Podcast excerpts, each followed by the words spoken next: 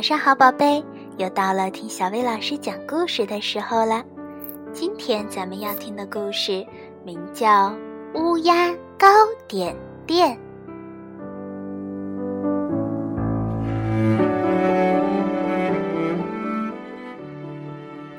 泉水森林是一座乌鸦小镇，在那里有很多大大小小的树。在黑羽毛三街一棵不大不小的树上，有一家乌鸦面包店。每天，乌鸦爸爸和乌鸦妈妈都在忙着不停地烤面包。他们有四个孩子，分别叫小巧克力、小苹果、小柠檬和小年糕。孩子们微笑着把面包卖给来到店里的顾客。那棵树越长越高，四个孩子也渐渐长大了。现在，小巧克力和小年糕已经长成了能够独当一面的乌鸦少年，而小苹果和小柠檬也变成了美丽的乌鸦少女。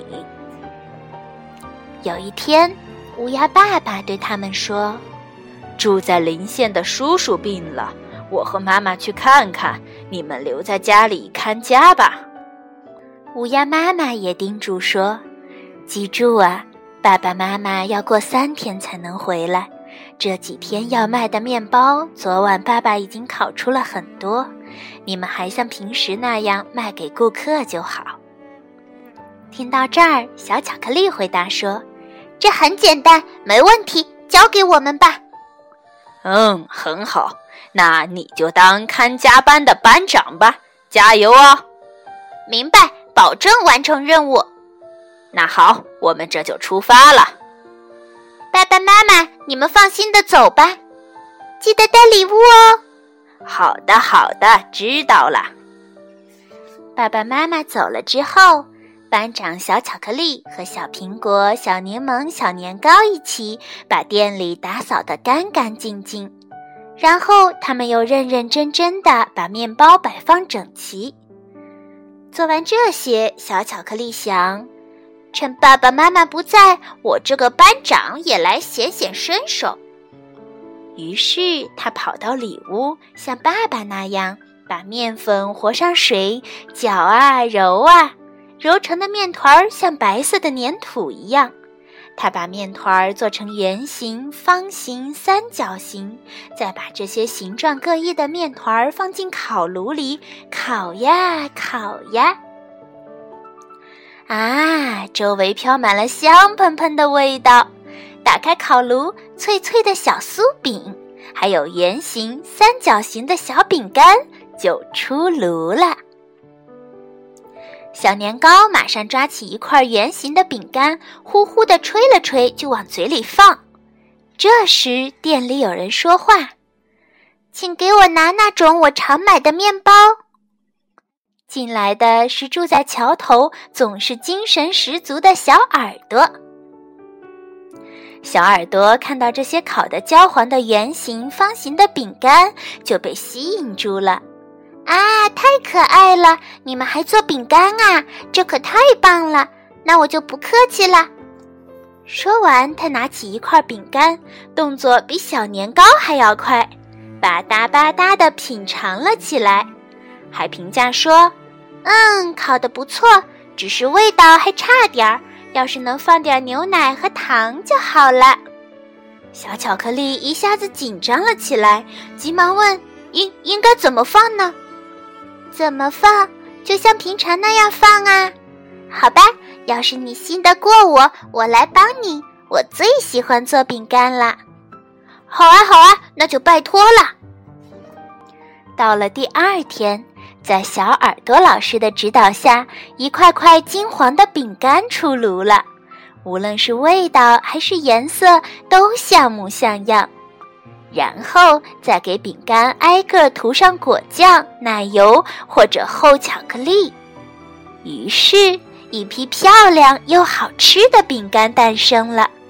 他们把这些饼干和面包摆放在一起，就这样，美味饼干开售的消息随着它们的香气四处传开了。很快，泉水森林所有的居民都知道了这个消息。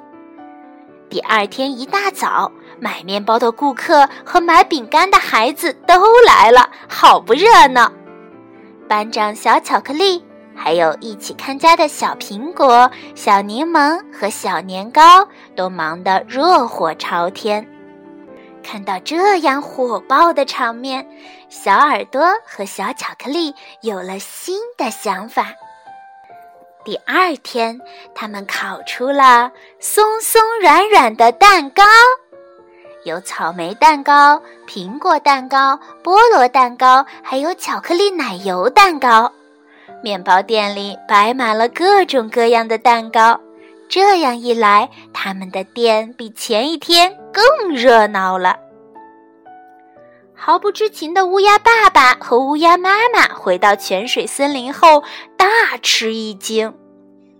小巧克力给爸爸妈妈讲了事情的经过，他还说有很多顾客喜欢这些点心，所以他们要努力做得更好。于是，爸爸妈妈在面包店的旁边帮他们开了一家蛋糕店。就这样，小巧克力当上了蛋糕店的店长，小耳朵成了蛋糕店的指导老师，一切进行得很顺利。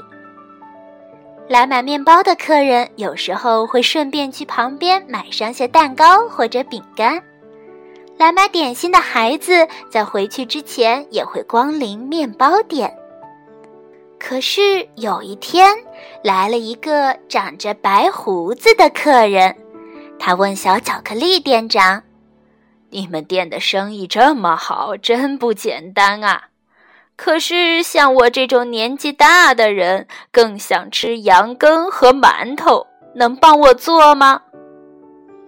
站在一旁的小耳朵听了，微笑着说：“哇，很好的建议，我们马上做。”于是，大麻烦来了。当天晚上，在小耳朵老师的指导下，所有人都忙到很晚。然后，第二天和蛋糕、饼干一起摆出来的，还有。香滑滑的羊羹，热乎乎的馒头，油汪汪的糯米团子和松脆脆的煎饼，连店名也由蛋糕店改成了糕点店。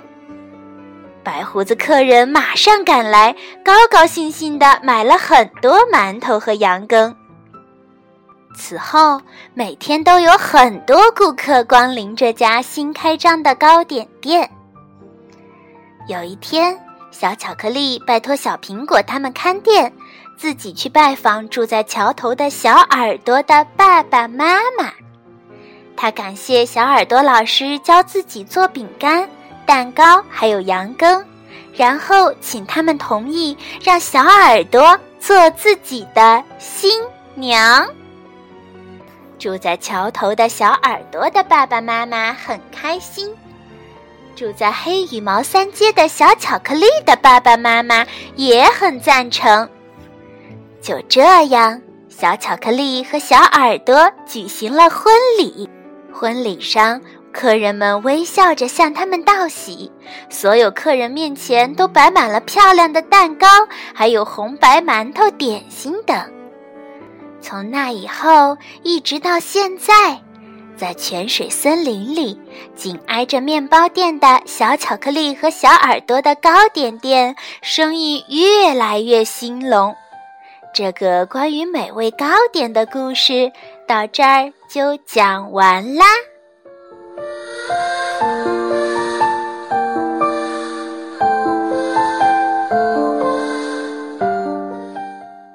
好啦，今天的故事就到这儿啦，晚安，宝贝。这个关。